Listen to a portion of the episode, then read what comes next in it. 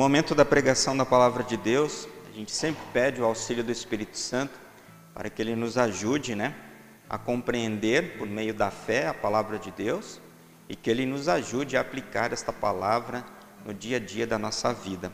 Deus então nos acompanhe, nos abençoe mais uma vez nesta manhã, quando queremos refletir sobre a palavra de Deus. Queremos olhar para os textos né, de hoje, mas especialmente para o texto do Evangelho, conforme Marcos.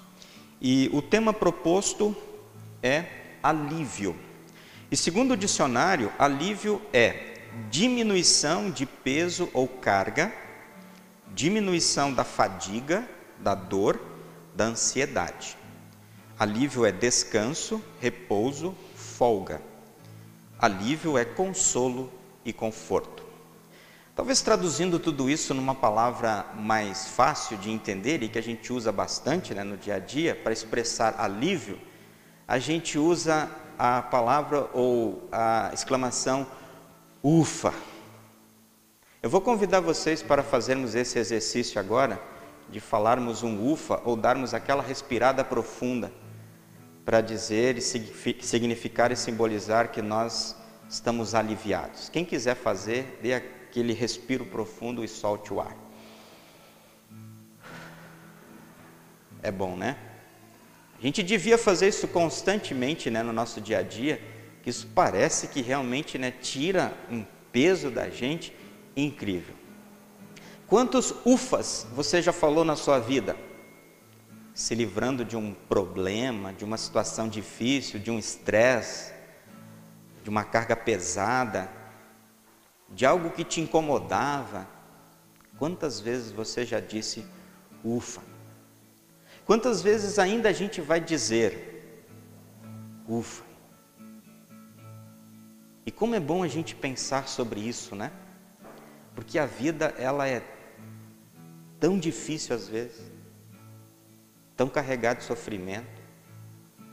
Talvez você esteja sofrendo nesse momento por alguma razão, por algo, por alguém. E isso é constante na nossa vida. E a gente precisa a cada dia dizer: ufa, isso passou, me livrei, saiu de mim. E aí a gente diz: vamos para a próxima. Porque enquanto a gente estiver aqui, vai ser assim. Mas um dia a gente vai poder dizer ufa para sempre. E esse dia nós aguardamos, parece até uma piada, né? Com ansiedade o dia em que Jesus vai voltar. A gente acabou de cantar, né? Vem, Senhor Jesus.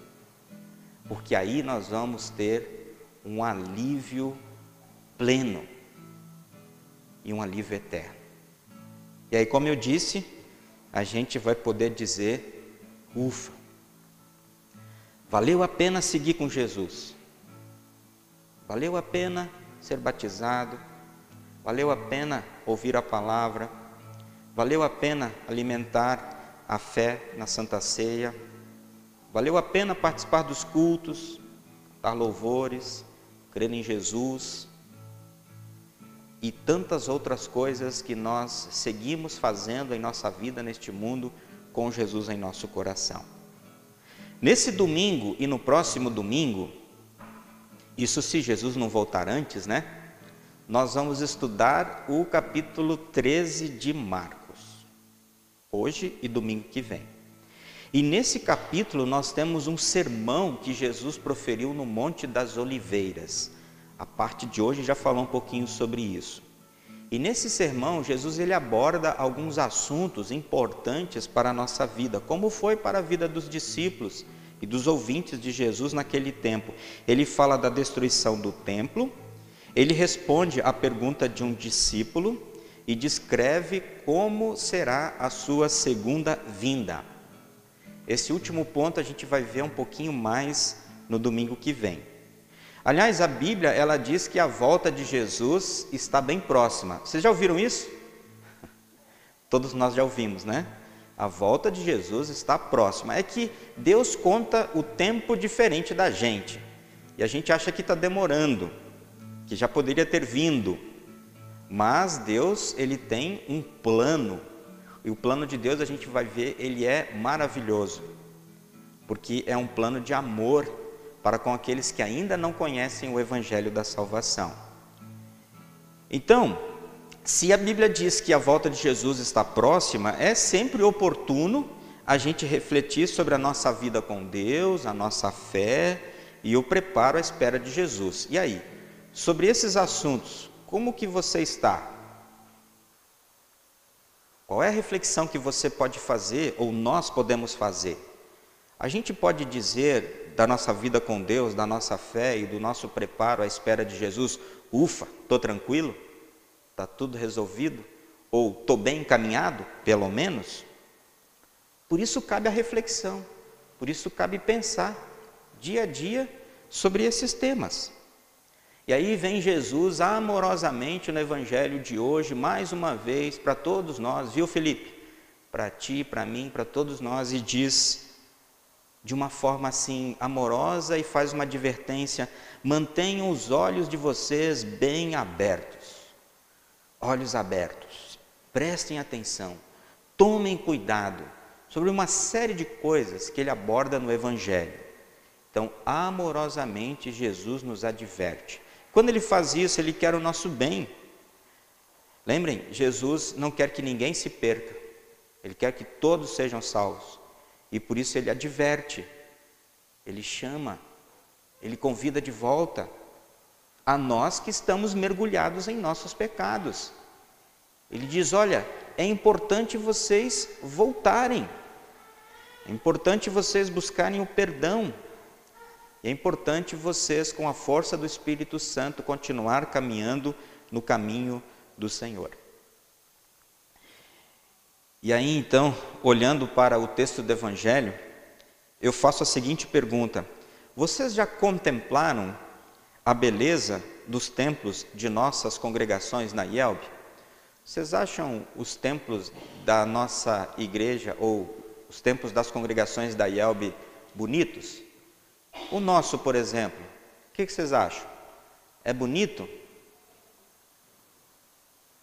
É interessante? Ou não? Uma igrejinha qualquer. Bonito, né? Uma grande estrutura. Olha a altura.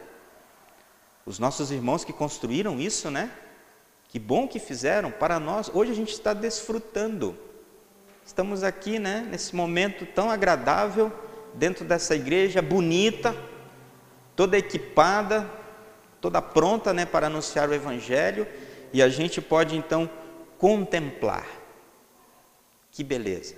E tantas outras igrejas que vocês já foram, vocês já visitaram, igreja da Lapa e tantas outras igrejas do nosso distrito, a gente contempla a beleza. Um dos discípulos de Jesus fez exatamente isso lá no templo. Ele ficou então olhando para o templo e as estruturas e admirou. Inclusive expressou isso, né? Um lugar que era um banquete para os olhos, magnífico demais. E uma das Bíblias que explicam né, o texto, ela nos traz a informação que algumas pedras que foram usadas para a construção do templo, elas tinham 11 metros de comprimento. Uma pedra com 11 metros. De fato, só por aí dá para imaginar né, a grandiosidade daquela construção. Então, admiração pelo templo. E aí, quando o discípulo, todo feliz e contente, diz isso para Jesus, o que que Jesus diz? Pois é, isso aí tudo vai ser destruído. Não vai sobrar uma pedra em cima de pedra. Tudo vai cair, tudo vai desabar. Os discípulos não entendiam nada, mas ali Jesus estava profetizando uma tragédia. Eu fiquei olhando para esse texto, para essa fala de Jesus e fiquei imaginando de uma forma muito humana, né? Como Jesus é estraga prazeres, né? Como Jesus é estraga prazeres. Discípulo todo animado, empolgado, falando da igreja, da grande construção, da obra, Jesus fala: Pois é, isso aí vai acabar tudo, vai destruir. Mas aí a gente pensa que Jesus é esse estraga prazeres, às vezes, mundanos. Os prazeres do mundo, porque ele quer indicar o verdadeiro caminho. E na, e na vida de muitas pessoas hoje, Jesus nada mais é do que um estraga-prazer. Não é mesmo? Porque as pessoas às vezes querem ter uma vida que é bem diferente daquela que Jesus nos propõe. Impõe é, situações e coisas da vida que Jesus é obrigado a aceitar. E aí para essas pessoas, quando Jesus ele aponta o caminho, ele aponta a palavra, eles vão pensar: Jesus é um estraga prazer. Mas Jesus ele nos traz o grande prazer, o maior de todos, que é o perdão, a salvação e a vida eterna. E nos aponta este caminho tão bonito, tão prazeroso em seguir, não pelo hoje, pelo agora, pelo momento, por esse mundo, mas depois, o que teremos lá adiante, o que teremos pela frente, porque o que ele aponta para hoje, para o momento, conforme o Evangelho, é bem difícil. Mas não se esqueça, Jesus tem um prazer grandioso para nos oferecer, e ele fez isso pela sua morte e ressurreição, e agora nós temos a certeza de que vamos desfrutar desse prazer eterno com ele lá no céu. E aí os discípulos então questionam Jesus: tá, quando é que isso então vai acontecer? destruição das coisas, a sua volta e assim por diante. E aí Jesus ele não aponta uma data específica, ele não diz será nesse dia, mas ele fala das circunstâncias, dos sinais que vão apontar para o dia da sua volta. Jesus estava preocupado com os discípulos, por isso ele vai indicando os caminhos para que os discípulos possam se preparar, enxergando os sinais e então trazendo isso para a vida deles, dizendo: Este é o momento para nos prepararmos. Jesus está voltando. E aí ele começa a dizer no Evangelho: Cuidado para que ninguém engane vocês. E aí ele diz: Olha, muita gente vai vir falando que sou eu, que, que, que é o Messias, ou que sou o Messias, e essas pessoas vão desviar muitos do caminho certo. Cuidado para que ninguém engane vocês. Hoje, as pessoas, os cristãos, eles são enganados com tantas e tantas doutrinas falsas, tantos e tantos ensinamentos falsos, que não condizem com a palavra de Deus. E por isso, no preparo para a volta de Jesus, cada um de nós precisa estar bem firme na palavra para que não sejamos enganados. Que a gente continue firme no caminho de Jesus.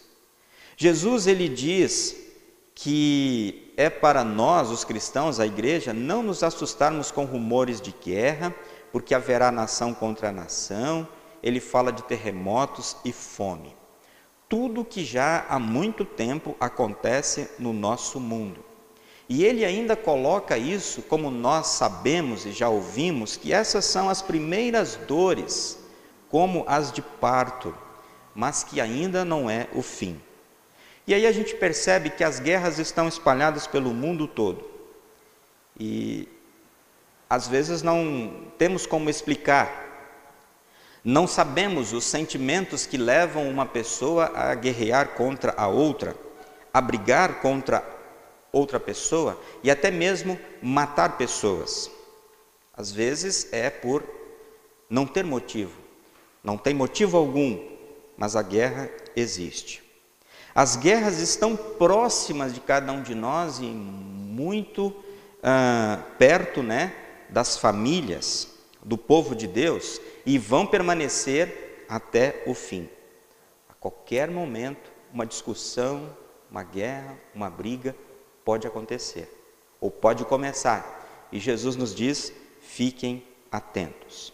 Jesus ele também fala dos terremotos, e eu tenho os dados aqui que eu anotei que diz assim, ó, estima-se que em todo o mundo ocorram cerca de 500 mil tremores de terra em todo o globo terrestre, dos quais 100 mil são percebidos pelas pessoas e pelo menos mil causam danos. Eles estão aí, tremores de terra. E a fome, a fome que Jesus cita tem um dado importante hoje, que atualmente cerca de 811 milhões de pessoas no mundo enfrentam a fome é, um dado da ONU do ano passado, 2020. A fome que está é, muito próxima de nós também, fazemos campanhas né, para ajudar as pessoas. Isso é sinal de que Jesus está perto de voltar. E ele diz que isso é o começo, são, é o início das dores. E aí a gente fica pensando, o que é que pode ser pior do que isso, né? É, gente que vai vir dizendo que é Jesus, é, guerras, nação contra nação, terremotos, fome. O que, que pode ser pior do que isso? Ou tem coisa ainda mais forte do que isso? Ou coisa difícil ainda a ser enfrentada? E aí Jesus cita a perseguição aos cristãos. Muitos cristãos pelo mundo estão sendo perseguidos agora, já foram no passado, muitos já morreram, muitos estão morrendo e muitos ainda vão morrer por causa da perseguição que acontece na vida deles por causa da fé que eles professam. Cristãos que precisam se esconder para terem um momento de oração, um momento de culto, um momento da leitura da palavra de Deus. E esse momento, ainda assim, conforme é descrito em muitos lugares no mundo, não chegou até a nós ainda. Nós sofremos outro tipo de perseguição.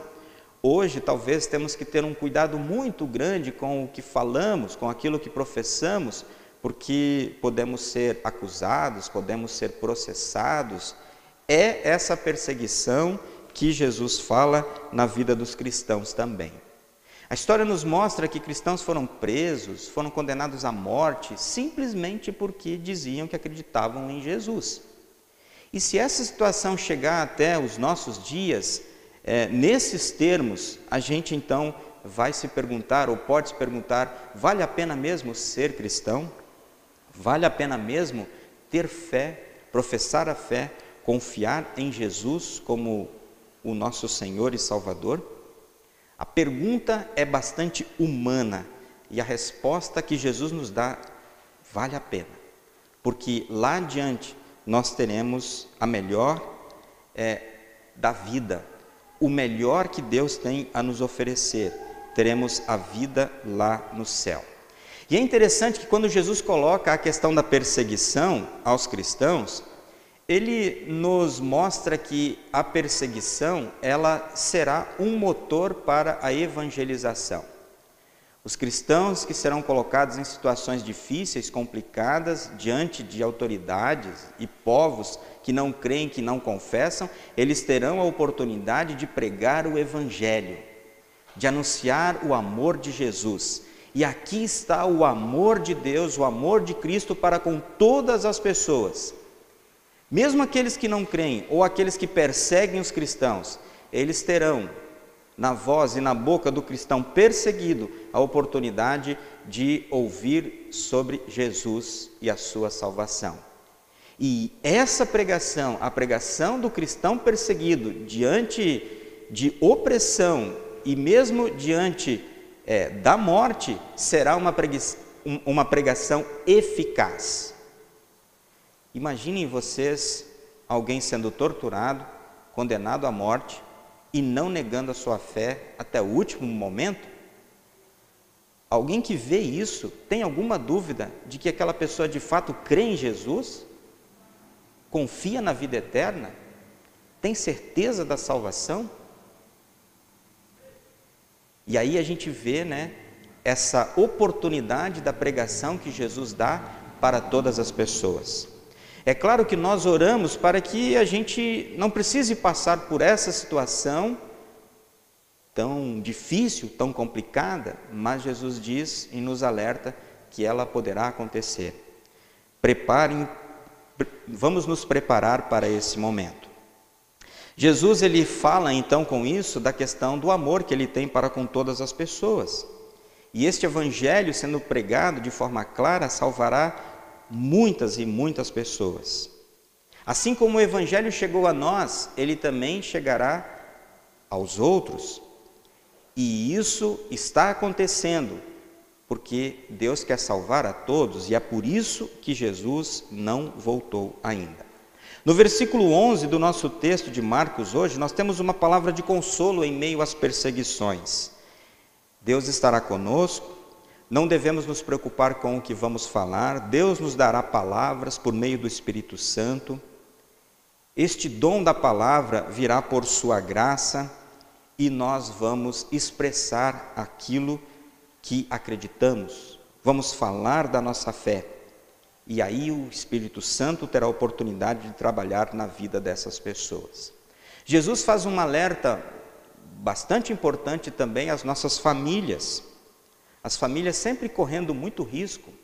Pais, filhos, filhos, pais, este relacionamento que nos dias de hoje, né, em muitas famílias é bastante difícil, bastante conturbado, bastante complicado.